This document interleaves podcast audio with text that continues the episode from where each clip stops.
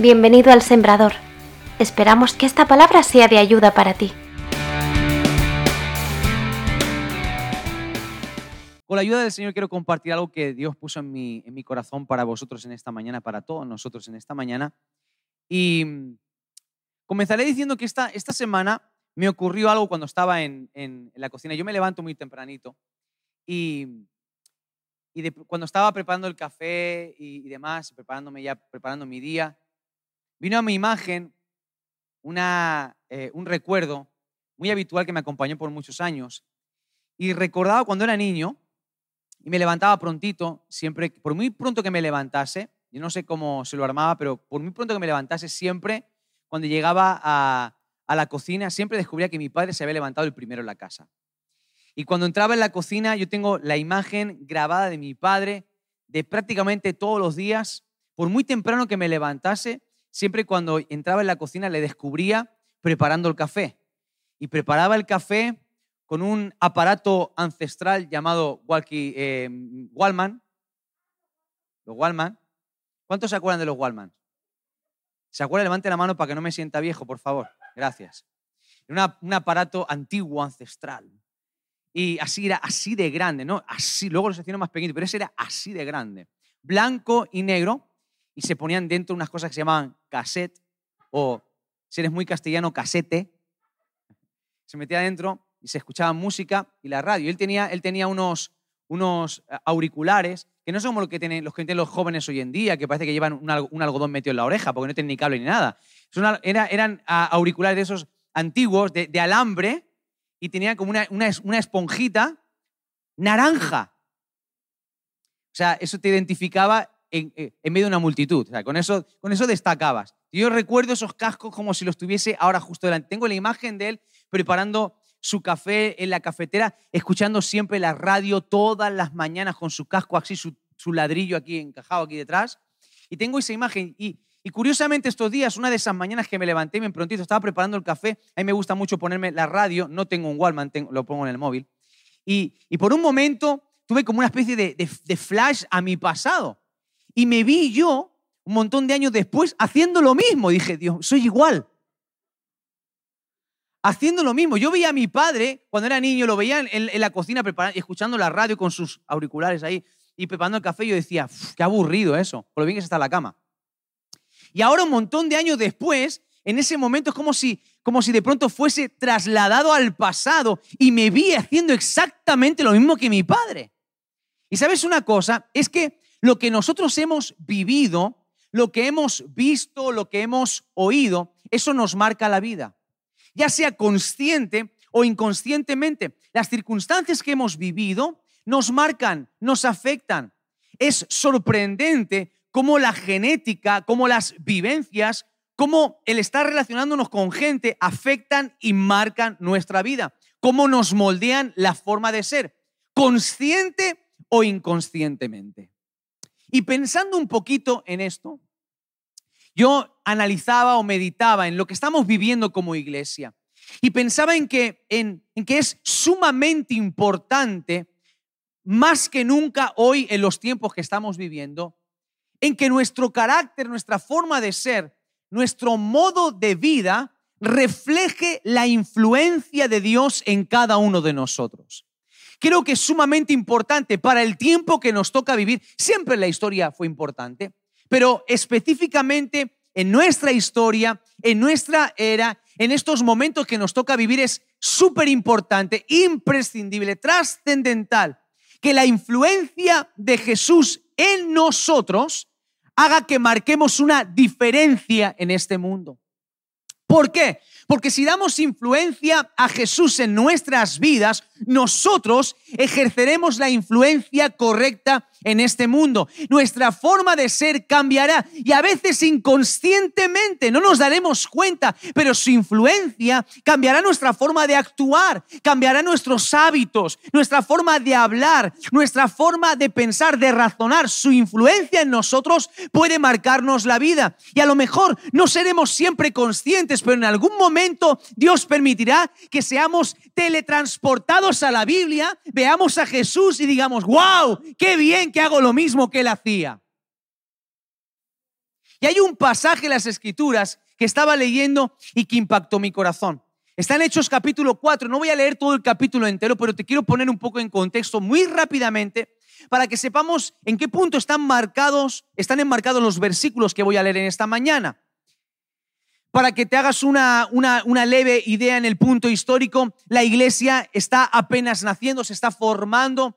Los primeros cristianos, Hechos capítulo 2, llega el Espíritu Santo, se cumple la promesa de Jesús, la promesa de los profetas del Antiguo Testamento, viene el Espíritu Santo, tal y como Jesús había prometido, llena a los seguidores de Jesús y la iglesia comienza a crecer en un ambiente de milagros, de manifestación del poder de Dios, de de nuevo para compartir las buenas noticias. Y vemos como rápidamente, como si de prender una mecha, una pólvora se tratase, como la iglesia comienza a crecer y a multiplicarse miles son añadidos y comienza una revolución sobrenatural en la ciudad de Jerusalén.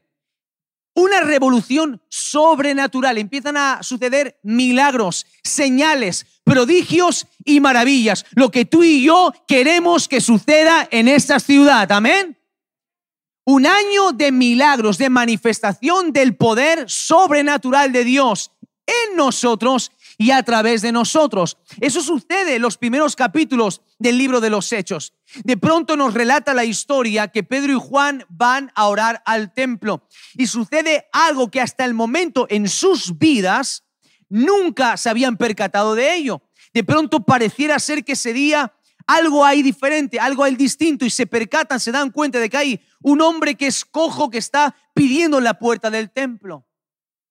Y usted conoce la historia, que se conoce la Biblia, saben que este hombre les mira pidiendo limosna, pidiendo un gesto de, de, caridad de parte de ellos y lo miran y le dicen, mira, no tenemos plata ni oro, pero lo que tengo te doy en el nombre de Jesús de Nazaret, levántate y anda. Lo tomaron de la mano, ese muchacho se puso en pie y fue sanado totalmente por el poder de Dios. Eso trajo todavía un revuelo más grande a la ciudad porque eso llegó a los oídos de las autoridades, de los líderes religiosos de Jerusalén, el concilio.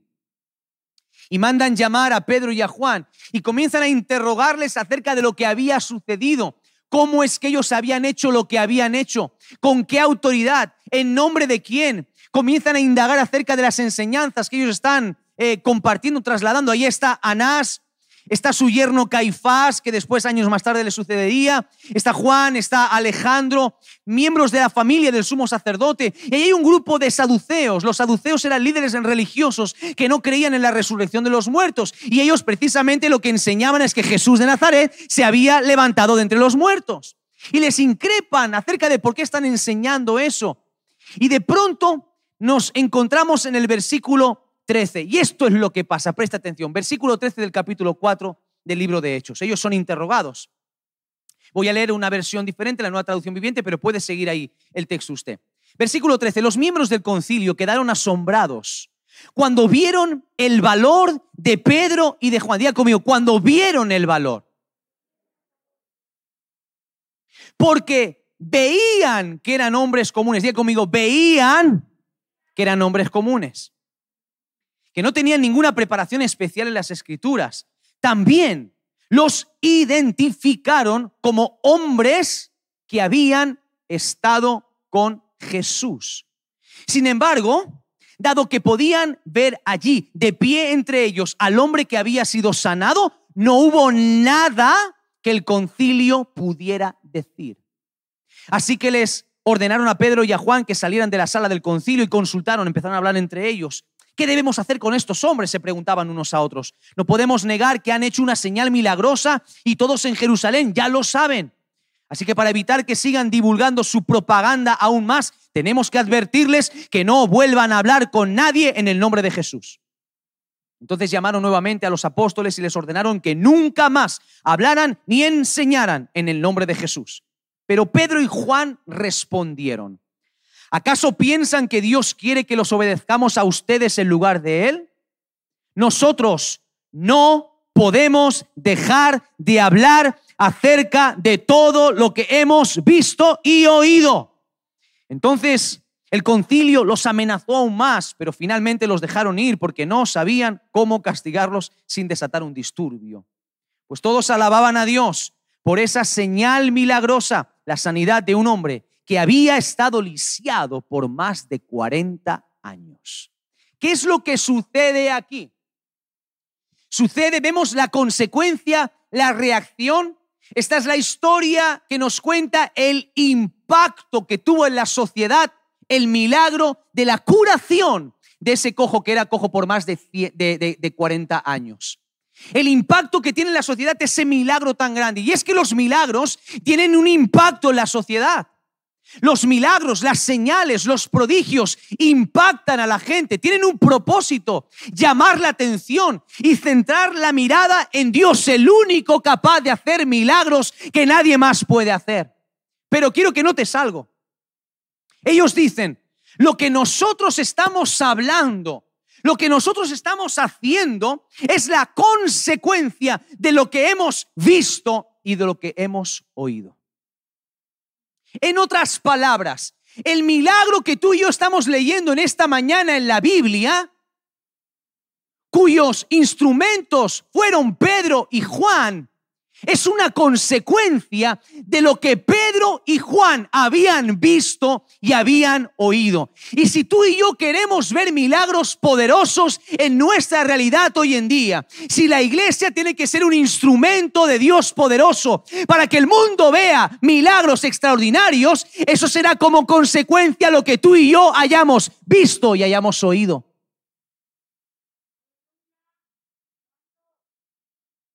No podemos hacer otra cosa sino lo que hemos visto y lo que hemos oído. Somos lo que vemos y oímos. Somos transformados por lo que vemos y por lo que oímos. Y si te das cuenta, ¿cómo es que ellos llegaron a ese punto? ¿De dónde sale esa determinación para hacer esa respuesta a ese hombre? ¿De dónde salen esas palabras que ellos hablan? ¿De dónde sale todo eso? Sale número uno de saber entender que hay un tiempo para cada cosa. Escuche, hay un tiempo para cada cosa. Y usted me va a entender. Recuerdo cuando era niño estar en conversaciones sentado a la mesa con mis padres, compartiendo mesa con otros familiares o con otros amigos y ver cómo ellos hablaban y trataban diferentes asuntos y yo siendo niño interrumpir la conversación y dar mi opinión. Y en ese momento papá y mamá me miraban y me decían, tú oír, ver y callar. Tú oír, ver y callar. Recuerdo que mi padre me sentaba para explicarme cuando me tenía que reñir acerca de algo y yo querer replicarle y decirme, hijo, tú, oír, ver, callar.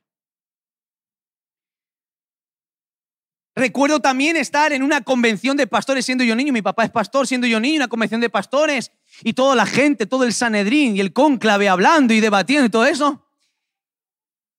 Y yo querer opinar y querer hablarle y decir, hijo, tú aquí, oír, ver callar. Recuerdo la primera reunión de pastores que fui, la recuerdo como si fuera ayer. Estaban en pleno marrón teológico. Y yo me asusté esa primera reunión. Estaba deseando ir y después de ese día no quería ir a ninguna más. y recuerdo que yo me indignaba ante cosas que escuchaba, pero tú oír, ver y callar. Por eso he llamado el título de esta predicación en esta mañana, oír, ver, no, oír, ver y. ¿Por qué?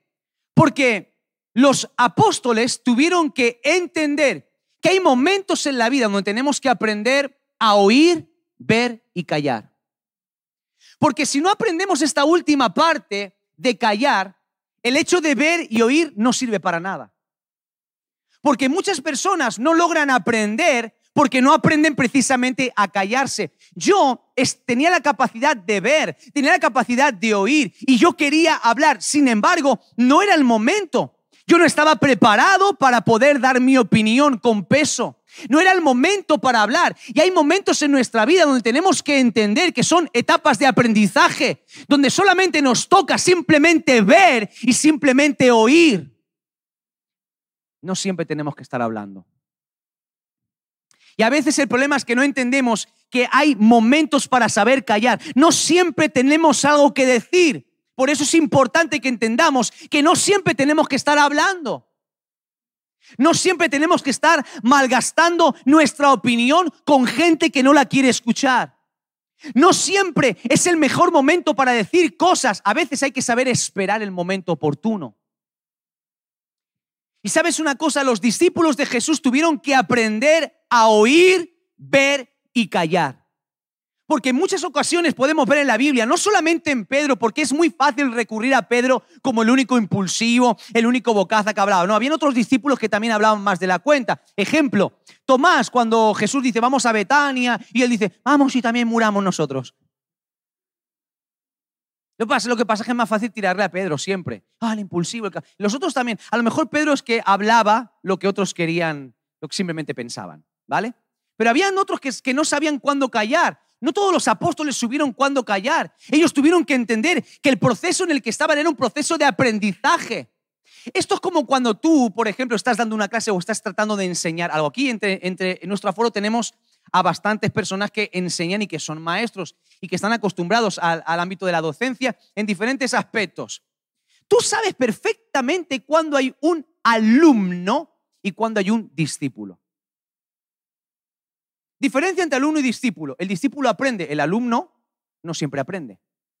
Tú en un aula puedes tener gente que son alumnos y que no aprenden nada. Y los identificas rápidamente por sus preguntas. El que quiere realmente aprender te hace una pregunta con sentido. El que no quiere aprender no te está preguntando nada, te está intentando dar un discurso para mostrarte cuánto sabe o no. El que realmente quiere aprender es consciente de su condición de discípulo. Cuando tú no eres consciente de tu condición de discípulo, hablas y hablas y hablas y hablas y hablas y no escuchas y no observas. ¿Por qué Jesús se pegó a estos hombres durante tres años en su vida? Para que aprendiesen a ver y para que aprendiesen a escuchar y para que aprendiesen a callar. ¿Por qué? Porque si te das cuenta, el trabajo de Jesús, de discipulado de Jesús, de enseñanza de Jesús hacia estos hombres que después deberían de continuar su obra, no se limitó solamente a un día concreto de la semana en la sinagoga, dar unas cuantas enseñanzas y listo, no. Jesús mostró con su vida cómo se vive. Ellos aprendieron a ver, aprendieron a oír y aprendieron a callar. Supieron identificar cuando ellos tenían que ser discípulos, cuando ellos tenían que callar, supieron identificar quién es el maestro y a veces nosotros nos olvidamos de que en nuestra vida constantemente somos discípulos. Tenemos que aprender a ver y tenemos que aprender a escuchar. Tenemos que aprender a callar. Hay momentos en la vida donde nos toca aprender a callar y simplemente dejar a Dios trabajar. No siempre tenemos que estar hablando. Y a veces hablamos de lo que no hemos visto. Y a veces hablamos lo que no hemos escuchado. Y ese es el problema de la iglesia hoy en día. Que muchas personas hablan lo que no han visto. Hacen lo que no han visto. Hablan lo que no han oído. ¿Por qué? Porque les falta esa etapa de aprender a oír, de aprender a ver y aprender a callar. Hay un momento para cada cosa, se nos enseña en el libro de Eclesiastés. Hay un momento para hablar, que nos gusta mucho, pero también hay un momento para aprender a callar. Dios mismo guarda silencio muchas veces. Dios mismo calla por amor, por paciencia, por misericordia. Él, como oveja fue llevado al matadero, no abrió su boca. Es interesantísimo poder analizar la conversación que él tiene con, con Pilato. Es interesantísimo la conversación que él tiene con el sumo sacerdote.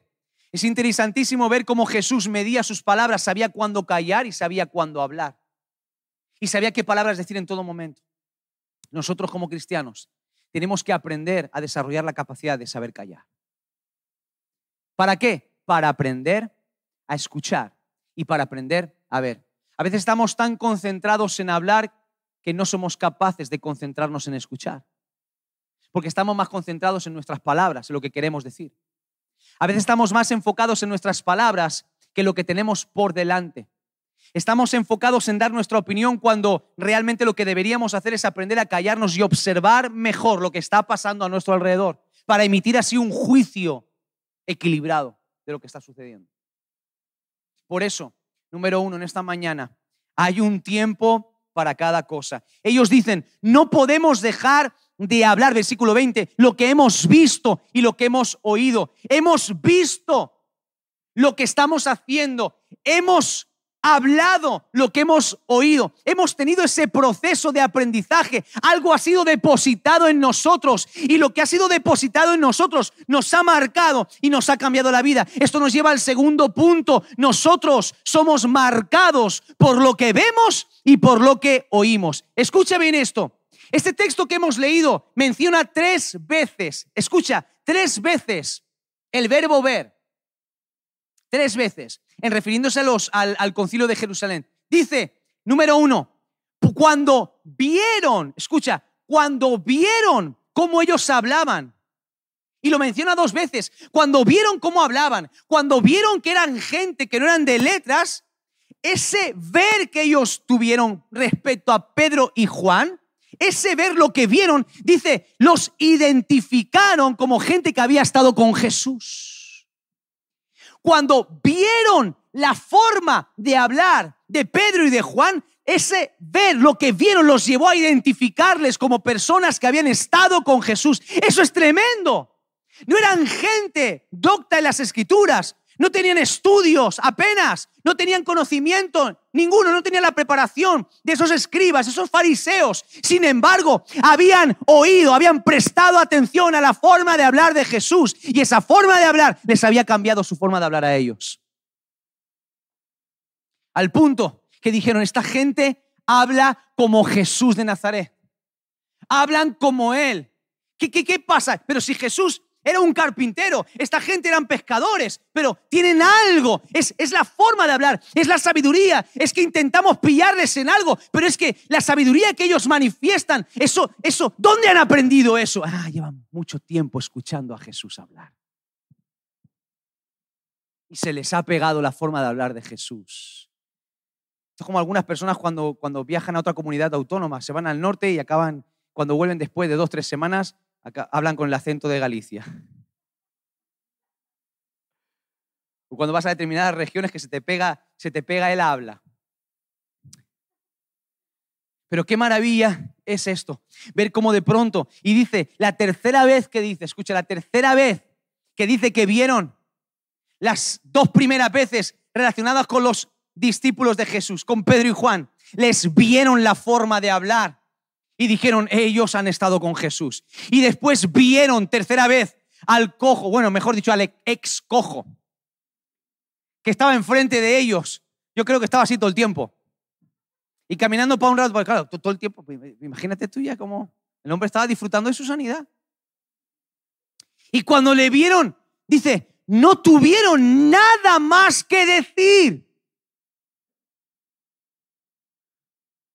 Porque lo que tú depositas en tu vida, te cambia y te transforma. Ellos vieron cómo Pedro y Juan habían sido transformados por el tiempo que habían pasado con Jesús.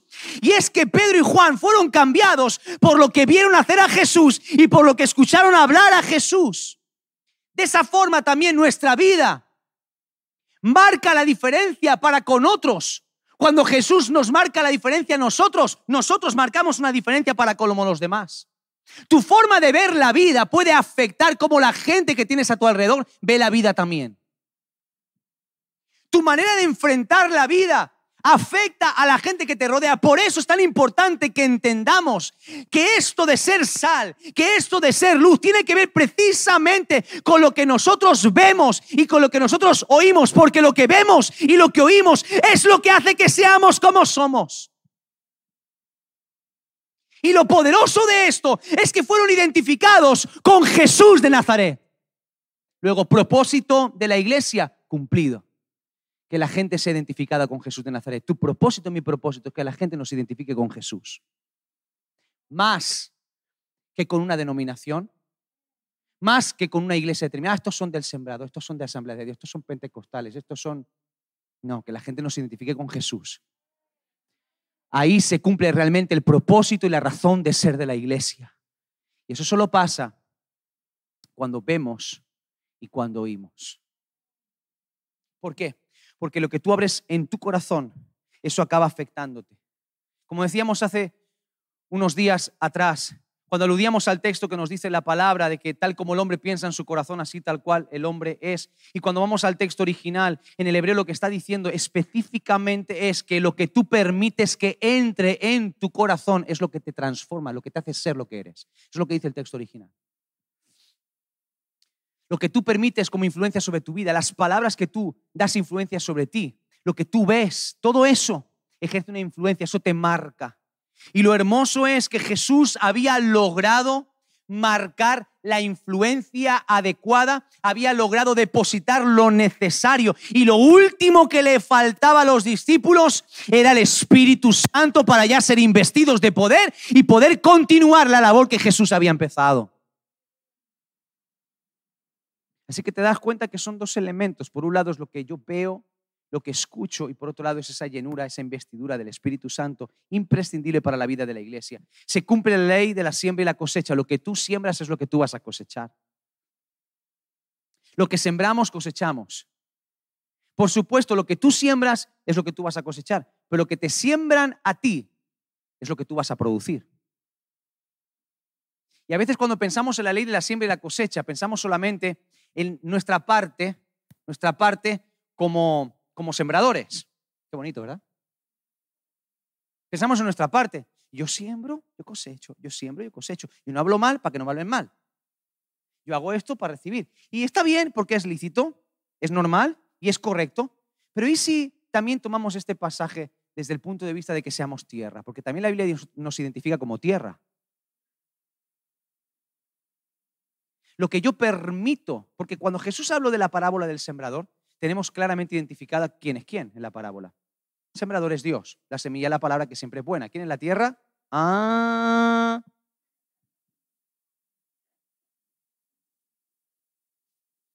Y la condición de la tierra es súper importante para que la tierra produzca y la tierra produce o espinos o malas hierbas o fruto. Luego es importante que yo entienda que lo que yo permito que sea sembrado en mí va a determinar el fruto que yo dé. Por lo tanto, es importante que yo analice, tercer punto, qué permito que haya en mi vida. Necesito aprender a ver y a oír. Yo necesito analizar cómo estoy viendo, qué estoy viendo, cómo estoy escuchando, qué estoy escuchando. Es súper importante que yo entienda que si lo que veo y lo que oigo es importante porque me marca, entonces tengo que analizar a qué me estoy exponiendo. ¿Por qué? Porque si yo no determino qué es lo que estoy poniendo sobre mi vida, eso va a condicionar al final qué respuesta yo doy al mundo como iglesia. Si yo estoy diciendo, yo quiero que Dios me use como usaba a los apóstoles, yo quiero que este sea un año de milagros, de señales, de prodigios y de maravillas, está bien, genial, entonces vamos a aprender a oír y vamos a aprender a ver. Para poder reproducir entonces a este mundo de manera correcta, el mensaje correcto y la manera de vivir correcta que Dios nos pide a cada uno de nosotros como sus discípulos, como sus aprendices. Por lo tanto, número tres, tengo que aprender a oír y tengo que aprender, a ver, dile que tienes a tu lado lo siguiente, tenemos que aprender a oír y a ver. Y ahora dile, pero yo más que tú.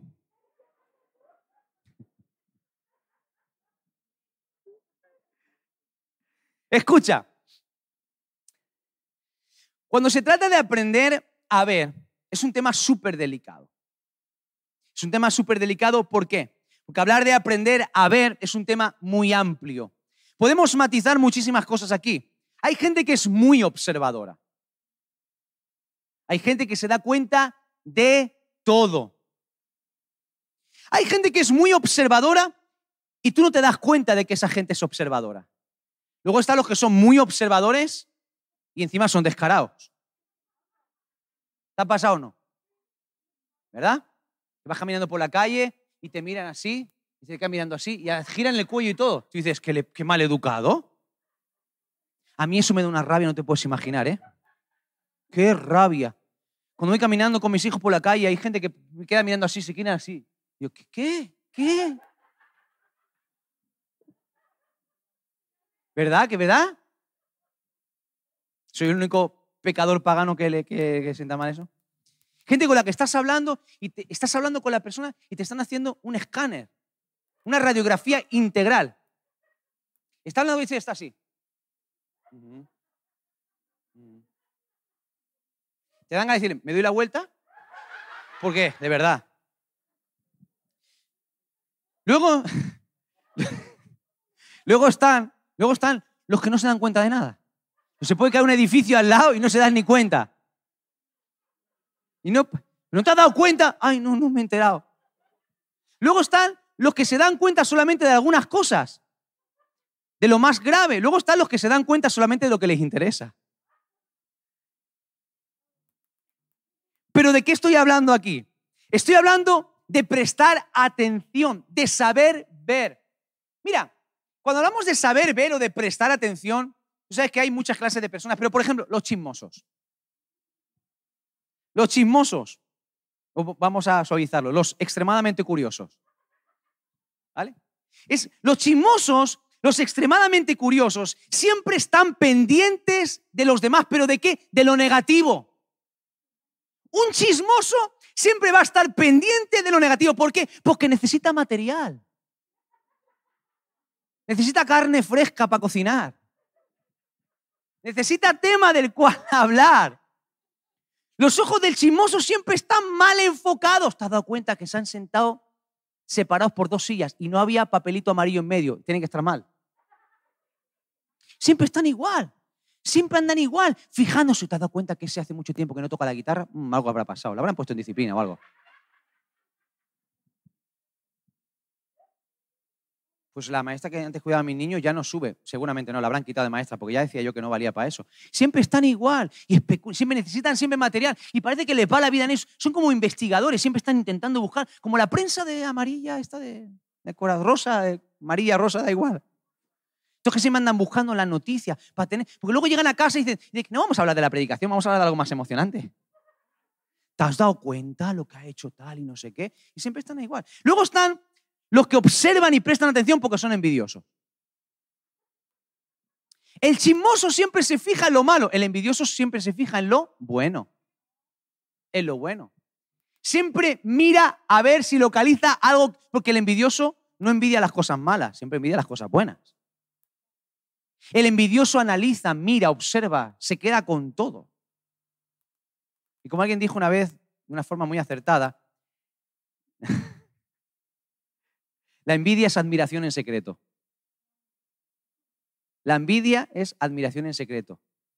El que envidia, envidia, ve, reconoce lo bueno de los demás, pero no va a tener la suficiente humildad como para poder reconocerlo. Entonces, bueno, si no eres envidioso y si no eres chismoso, entonces, ¿cuál es el punto? Ser aprendiz. Un aprendiz, un discípulo.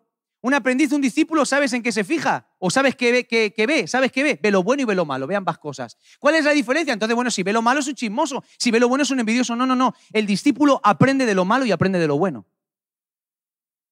Esa es la diferencia. Saber observar la enseñanza en lo malo y saber observar la enseñanza en lo bueno, saber ver lo que te puede aportar, lo que te puede bendecir. Escúchame bien, somos llamados como iglesia a ser bendecidos los unos por los otros. Tu don, tu talento, tu llamado, lo que tú tienes, Dios te lo ha dado para edificación del cuerpo. Eso significa que si te vas a fijar en alguien, fíjate, pero para tú poder ser de bendición y que sea de bendición para tu vida. En lugar de mirar, ay, mira, están todo el día mm, dándose besitos en la iglesia. ¿Qué, pareja más melosa. Seguro que en la casa se llevan a mal. Se tira los platos a la cabeza. No, di, gloria a Dios, se saben comportar en público. Porque algunos ni eso. Observa a tus hermanos. ¿Por qué? Porque sabes una cosa, yo necesito aprender de ti. Yo necesito ver en ti. Y tú necesitas ver en mí, necesitas ver en el que está a tu lado. Necesitamos ver en los unos y en los otros. ¿Para qué? Para ser edificados, para aprender, para ser enriquecidos. Así es como la iglesia crece. Es que Dios no deposita todas sus bendiciones y todo lo bueno que tiene en una única persona. Él lo deposita sobre la iglesia. Y dependiendo de tu corazón aprendes más o menos. Yo observo a alguien que está pasando un mal momento, en lugar de criticar o de tener carne fresca para rajar y acabar de hacerle el traje, ¿qué, ¿qué debo de aprender yo de lo que está pasando? Sostengo los brazos del hermano, sostengo su vida en oración, arropo el hombro para que pueda llorar sobre él y yo aprendo también cómo ser un consolador para esa persona. Y si veo algo bueno en esa persona y veo que Dios lo está bendiciendo y que me gusta cómo habla, que me gusta cómo canta, cómo toca un instrumento, cómo viste, o me gusta mucho cómo educa a sus hijos, debo dar gracias a Dios y aprender todo lo que me pueda enriquecer a mí con un corazón sano. ¿Por qué? Cuando Jesús quiso enseñar a ver a sus discípulos, Él no mostró solamente la parte bonita del asunto.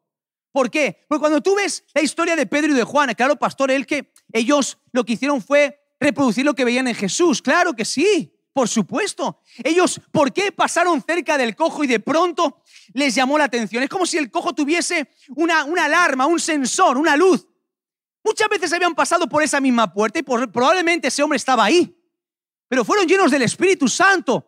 De alguna forma habían sido impactados por la forma de ser de Jesús. ¿Tú crees que Jesús pasaba indiferente ante un necesitado? Jamás. Jamás. Habían como un sensor en Jesús para los necesitados. No dejaba a nadie en paz. Y ellos que habían visto eso en Jesús, desarrollaron la misma capacidad. Eran igual que su maestro. Llegaron al templo, lo vieron ahí, se fueron directos, flechados. Y el hombre los miraba esperando limosna.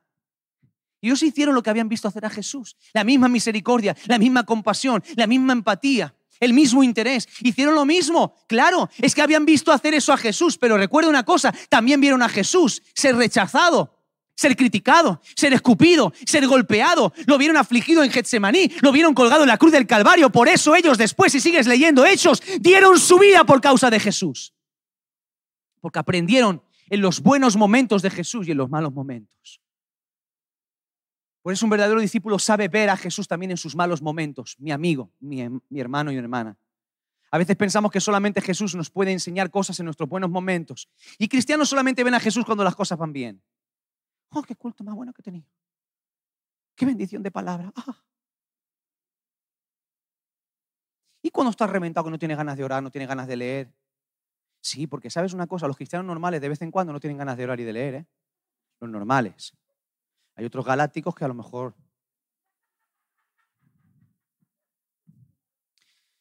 Pero ¿y cuando se empieza a complicar todo? Cuando te quedas sin trabajo, cuando tú le estás creyendo a Dios pero el milagro de provisión no llega y parece que todo se te confabula, se te endemonia el hijo mayor, el pequeño, la hermana, la mujer, el marido. dices, ¿qué pasa aquí? ¿Dónde estoy? ¿Qué pasa en esos momentos? ¿Dónde está Dios? ¿Puedes ver a Dios ahí? Si le puedes ver, entonces estás siendo un buen discípulo. ¿Por qué? Porque si tú eres capaz de ver a Dios en tus peores momentos, sabrás enseñarle a Dios a los demás en sus peores momentos. Sabrás guiar a otros en sus peores momentos. Qué importante también es aprender aprender a oír. Cuando hablamos de aprender a oír, todavía nos metemos en camisa de once varas, o sea, mucho peor que el otro. ¿Por qué? Porque cuando hablamos de aprender a oír, ¿a oír qué? A oír la voz de Dios. Y cuando hablamos de aprender a oír la voz de Dios, pareciera ser que nos metemos en un terreno pantanoso. ¿Por qué? Porque la voz de Dios puede llegar a ser lo más subjetivo que hay. Porque por tanto tiempo hay personas que dicen, Dios me ha hablado, Dios me ha hablado, Dios me ha hablado, Dios me ha hablado. Y hoy en día a medida que va pasando el tiempo, rápidamente atribuimos con demasiada facilidad a algo que sentimos como si fuese Dios el que habla. Y la manera que tenemos de filtrar si lo que estamos recibiendo viene de Dios o no es la palabra de Dios. Es el filtro para la voz de Dios, su palabra. Dios no te va a hablar nada que entre en conflicto con los principios revelados en la palabra de Dios. Pero a veces se mezcla un poquito, es un cóctel de sentimientos, de emociones, de situaciones, de lo que opina esto, lo que opina el otro, lo que a mí me gusta, me gustaría, quiero, puedo. y de pronto lo meto dentro de un frasco, lo agito un poquito y le pongo la cruz encima y digo, Dios me ha hablado. Y es Dios. Y luego te vas a la Biblia y encuentras un único principio que, que desbarata todo el tinglao que te has montado. Uno solo. Qué importante es, escucha bien esto por favor con todo tu corazón, que todos los cristianos aprendamos a escuchar la voz de Dios. Porque invertimos más tiempo en escuchar otras voces en lugar de la voz de Dios. ¿Quieres saber qué hablar y cuándo hablar? Aprende a escuchar la voz de Dios. ¿Quieres saber cómo reaccionar? ¿Qué decir? Aprende a escuchar la voz de Dios. Te vas a ahorrar un montón de problemas. ¿Por qué? Porque si no aprendes a escuchar la voz de Dios, puedes acabar tomando decisiones que te arruinen a ti y arruinen a los que estás a tu lado. Pueden arruinar tu familia, tus seres queridos, tus amigos, tu círculo más cercano. Qué importante es aprender a escuchar la voz de Dios. Ellos hablaron lo que escucharon hablar a Jesús. Tuvieron que aprender a distinguir la voz de Jesús. Más de una vez Jesús se ponía nervioso y le decía, ¿por qué no entendéis mi lenguaje? Ganas de chocarlo. Porque no entendían bien todo lo que hablaba Jesús. Pero luego lo fueron entendiendo poco a poco. Fueron comprendiendo. Fueron comprendiendo cada palabra que Jesús les había dado, cada profecía cumplida en la vida de Jesús. Cambiaron su forma de hablar, se dejaron transformar porque aprendieron a escuchar a Jesús. ¿Sabes una cosa? Para aprender a escuchar, uno tiene que aprender a dejar de oír otras voces para distinguir la voz de Jesús uno tiene que callar otras voces. Esto es aplicable para, para todos, para cualquier cosa. Aprender a oír es prestar atención, desarrollar la capacidad de saber ver incluso más allá de las palabras. Hay personas que no saben oír a los demás. Hay personas que no prestan atención a los demás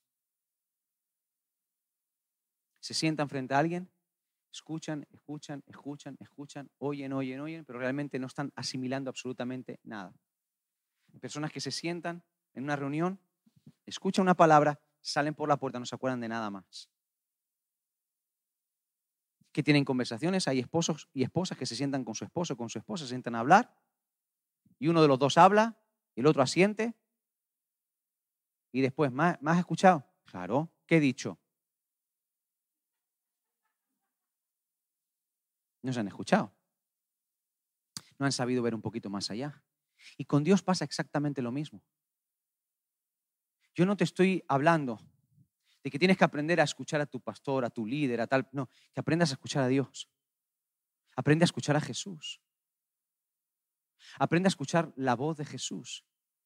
Porque si aprendes a escuchar la voz de Jesús, a este mundo hablarás lo que Jesús quiere que hables. Y hablarás como Jesús quiere que hables. Que aprendas no solamente a ver, sino que aprendas también a escuchar. ¿Por qué? Porque Dios nunca te va a hablar algo que te lleve al desorden. Jamás. Jamás. Lo que te va a hacer crecer, madurar, convertirte en un hombre, una mujer de provecho para este mundo. Un hombre de fruto, una mujer de fruto, un instrumento útil en sus manos. Es aprender a escuchar a Dios y en la multitud de consejeros confirmarás la palabra de Dios sobre tu vida. Y en las escrituras confirmarás si lo que estás sintiendo de Dios es de Dios o no. Pero tienes que aprender a distinguir por ti mismo la voz de Dios. No puede ser que lleves un porrón de años en la iglesia y no sepas cuando Dios te habla o cuando no te habla. No puede ser. Jesús no te salvó para eso. Te salvó para que seas un discípulo. Y un discípulo presta atención a la voz de su maestro. Aprende a distinguir la voz del maestro. Jesús dijo, mis ovejas me conocen y conocen mi voz y me siguen. Mis ovejas escuchan mi voz, la conocen, la identifican y me siguen. De eso se trata, ser un discípulo de Jesús, que en medio del mundo que nos rodea, de tantas voces, opiniones, pensamientos, ideologías, tú sabes distinguir la voz de Dios e ir detrás de ella. Y esa voz de Dios te cambia, te marca, te transforma. Y cuando le escuchas a Él, el mensaje que tú trasladas es el correcto. Es el correcto. Qué importante es que nosotros como iglesia seamos una iglesia que escucha la voz de Dios, que como cristianos, hombres y mujeres, aprendemos a oír a Dios, cada uno de nosotros, en nuestra vida personal e individual. ¿Por qué? Porque si aprendemos a escuchar la voz de Dios y aprendemos a ver, solamente cuando aprendamos a oír y solamente cuando aprendamos a ver, entenderemos cuándo es el momento de hablar.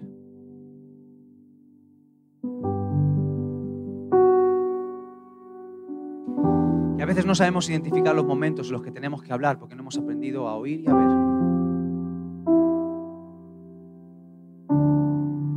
Si tú te das cuenta y observas toda la evolución de lo que sucede con los seguidores de Jesús, hay un dato muy curioso, a mí me gusta y me llama la atención, es el discurso de Pedro. La primera predicación de Pedro parece otra persona. De verdad, parece otra persona. Y si intentásemos... Va a sonar herejía, ¿vale? No pasa nada. Después de lo que escuchamos ayer, escucha, si intentamos contextualizar un poquito, yo me imagino, si estuviese después de escuchar a Pedro ese discurso que, que se pega, Pedro, una pedazo de predicación, ahí lo tienes a partir del capítulo 2 de Hechos, después de Pentecostés, ahí te viene relatado el discurso de Pedro, palabra por palabra, que se convierten después 3.000 de golpe ¿eh? por esa predicación. Si hubiese estado en persona ahí, ¿sabes qué le hubiese dicho a Pedro? ¿Sabes qué le hubiese dicho? Tío, que callado te lo tenías.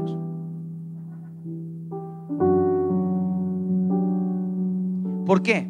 Porque da la sensación, cuando escuchas a Pedro, de que son dos personas diferentes y es la misma persona. ¿Qué ha pasado? todo lo que él habla, todo lo que él habla, lo tenía dentro, lo había aprendido, tuvo que aprenderlo. Y cuando llega el momento de hablar y abre su boca, tiene resultados. Cuando llega el momento de hacer, tiene resultados.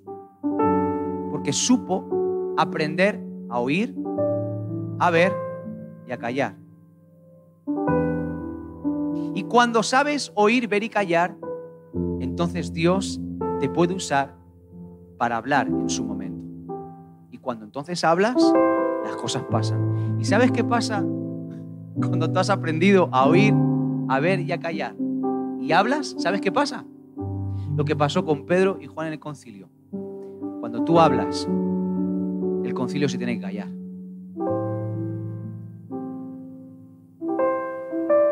y dijeron, no podemos decir nada. Solamente, esta gente han estado con Jesús y, vieron al, al excojo ahí y no pudieron hacer nada. ¿Qué hicieron el Sanedrín, el concilio de Jerusalén con Pedro y Juan? ¿Sabes qué hicieron? Oír, ver y callar. Porque ahora habla la iglesia porque ahora hablan los seguidores de Jesús.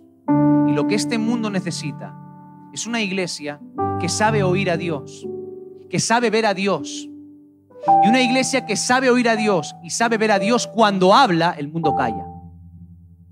Porque la evidencia es tan grande, es tan aplastante como se nos decía ayer, ante una evidencia, una manifestación clara del poder sobrenatural de Dios, ¿qué argumento vale? ¿Qué cabe ante eso? Cuando Dios se muestra en todo su esplendor y en todo su poder y evidencia su poder. Esto es lo que este mundo necesita hoy en día. Por eso somos cristianos pentecostales. Por eso creemos en el poder del Espíritu Santo. Por eso creemos en la autoridad de las Escrituras. Por eso creemos que solamente siendo discípulo de Jesús se puede dar continuidad a la obra de Jesús, nuestro Maestro.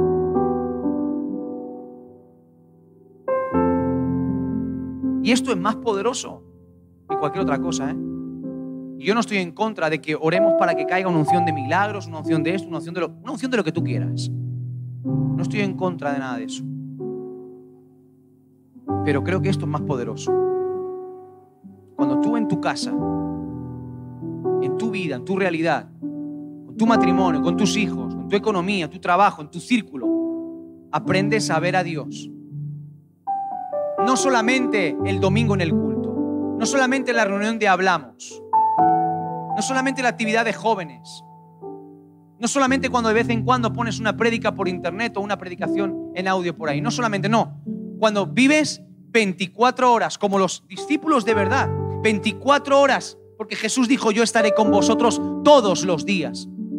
Cuando ves a Jesús, cómo actúa contigo 24 horas en cada momento, bueno, malo, cuando tienes cansancio, cuando no, cuando tienes frío, cuando tienes calor, en cada momento cuando le ves y aprendes de lo que ves a Él hacer en tu vida, cuando escuchas, aprendes a oír, aprendes a callar delante del Señor y en lugar de darle la retaíla y te pido porque te pido, porque te pido, porque te pido, porque te pido, porque te pido, y cuando termino pido gracias, gracias, gracias, gracias, gracias, gracias, gracias, cuando aprendo a callarme y a dejar que me hable y aprendo a distinguir su voz y empiezo a mover mi vida y a manejarme, a tomar decisiones afinando mi oído. Cuando eso pasa, eso te cambia la vida, eso te marca.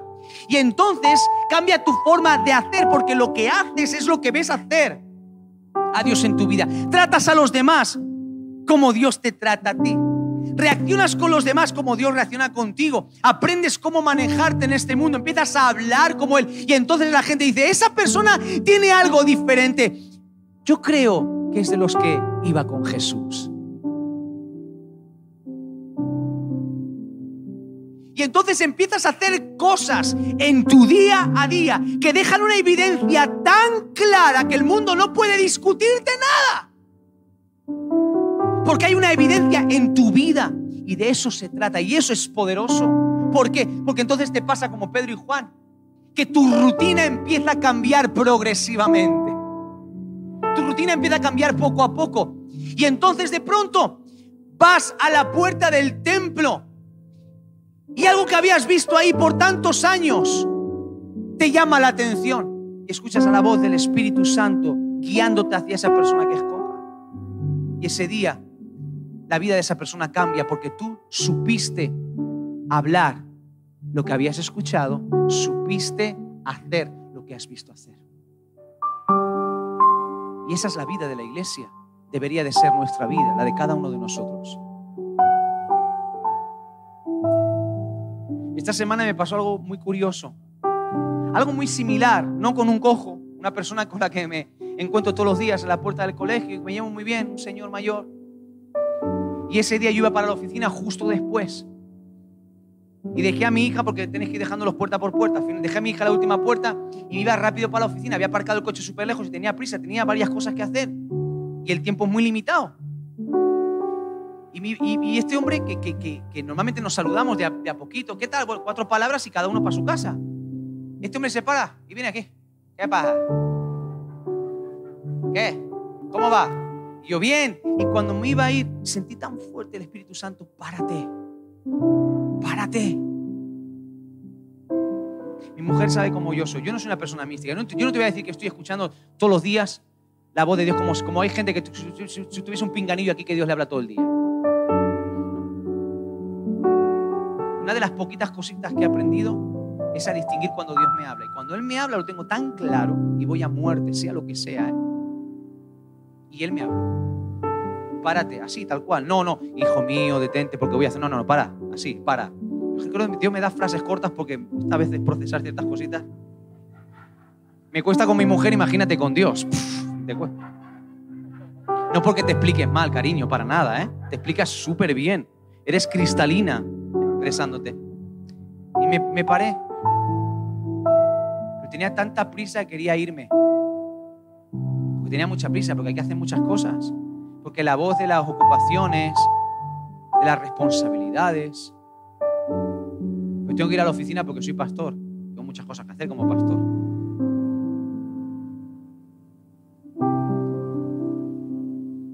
Y este hombre se paró, bueno, ¿qué? Y tal. empezamos a charlar. Estuvimos un ratito hablando, llegué tarde, estuvimos un rato hablando. Esto me abrió su corazón, le pude hablar del Evangelio, de lo que hacemos. Pude ofrecer ayuda. ¿Qué quiero decir con esto? Que si cada uno de nosotros como iglesia, como cristianos, como discípulos de Jesús, aprendemos a escuchar, a oír, y aprendemos a ver, la vida de la gente va a cambiar. Así es como una sociedad es transformada. No, fue de otra manera. O sea, el impacto de Jesús en la vida de unos cuantos contagiaron a otros. Y esos otros a otros. Y al final, la gente a quien veía era a Jesús. A Jesús en ellos. Cristianos. Veían a Jesús en ellos. Y al final de eso se trata, mis hermanos, en esta mañana. Si este va a ser un año de milagros, y yo lo creo que es un año de milagros, ya está siendo un año de milagros, ¿eh? maravilloso. Yo estoy disfrutando la iglesia, no te puedes imaginar. ¿eh? Disfruto la vida de iglesia como un enano, de verdad. Me encanta, lo disfruto. Pero yo sé que Dios quiere más, y Dios quiere hacer más, y me, preocupa y me carga que podamos perder de vista realmente nuestro objetivo como iglesia. Nuestro objetivo reside en que no solamente disfrutemos de milagros para nosotros disfrutarnos y hacer una enramada aquí, y qué bonita la presencia de Dios, sino que, que no podamos ser esos canales de milagros hacia los cojos que están en la puerta de los templos, los que están en la puerta. Y eso solo va a pasar si aprendemos a oír y a ver. Y Dios te va a usar, escúchame, Dios te va a usar. Yo estoy tan convencido, Dios te va a usar. Yo quiero que Dios te use, sé que Dios te va a usar. Dios te quiere usar, Dios te va a usar. Qué emocionante será que hagas lo que veas hacer a Dios en tu vida, creyéndole con fe. Qué emocionante será que vayas en el autobús, la panadería, en un parque y de pronto sientas esas locuras a las que todos deberíamos estar más habituados. Y el Espíritu Santo pueda hablarnos y pueda dirigirnos algunos nos costará más luchar con nuestro carácter, a otros menos porque son más abiertos, no sé. Pero en definitiva lo que Dios busca es eso, que aprendamos a ser discípulos, a oír y a ver. Y que hablemos lo que hemos oído, no que hablemos cosas que no hemos oído. Y que no hagamos cosas que no hemos visto. Y que tampoco hablemos de cosas que no hemos visto. Eso es lo que va a transformar. cuando tú tienes una vivencia real con Dios. Cuando conoces a tu maestro de verdad. Cuando eres un discípulo de verdad, nadie te puede callar. ¿eh? Nadie te puede callar. Hay una cosa que te sale, que, de pronto te hace vencer la vergüenza, vencer el que dirán y sueltas lo que eres. Pedro y Juan estaban siendo amedrentados. No prediquéis más, no enseñéis más a causa del nombre de Jesús. No habléis del nombre de Jesús. No enseñéis en su nombre. No, no hagáis, no hagáis nada. Y querían darle de palos y no se atrevían. Porque, era tan. que no puedes, no puedes tapar el sol con el pulgar. Cuando esto se extiende y la iglesia empieza a crecer, Y no, pero este es usado por milagros. Si lo paramos a él, paramos la iglesia. Pero ¿y cuando es toda la iglesia? ¿Y cuando es toda la iglesia la que manifiesta el poder de Dios? ¿Y cuando es toda la iglesia la que evangeliza? ¿Cómo paras a toda una iglesia? Hemos tenido una pandemia donde nos han encerrado en las casas y la iglesia ha crecido. Nuestra solo. La mayoría de iglesias han crecido. Porque la iglesia no deja de ser iglesia. Es que es que el que conoce al maestro no se puede callar, no puede callar lo que ha visto, no puede dejar de hacer lo que ha visto a Dios hacer en su vida. Póngase de pie.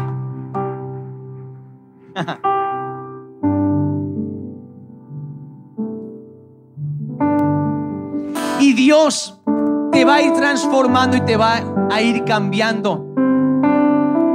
Y a lo mejor tú ni siquiera serás consciente, como no era Pedro consciente cuando estaba en el patio de la casa del sumo sacerdote y le dijeron, tú eres de los que habían estado con Jesús. El hombre fallándole a Jesús, pero aún así hablaba como Jesús. ¿Qué te parece? No eran conscientes Pedro ni Juan. Ahora, la gente que estaba alrededor, todo el concilio, los vieron y los identificaron por lo que vieron. Estos han estado con Jesús, hablan como Él, sean pescadores. Pero ¿a qué universidad han ido? ¿Cuántos títulos tienen? ¿Cuántos máster? ¿Cuántos doctorados? ¿Qué conocimiento tienen? ¿Cuántos idiomas hablan? Han estado con Jesús. Lo que han aprendido lo han aprendido de Él. No saben hacer otra cosa. Jesús se ha metido tanto en ellos que ahora se ve más de Jesús que de ellos mismos.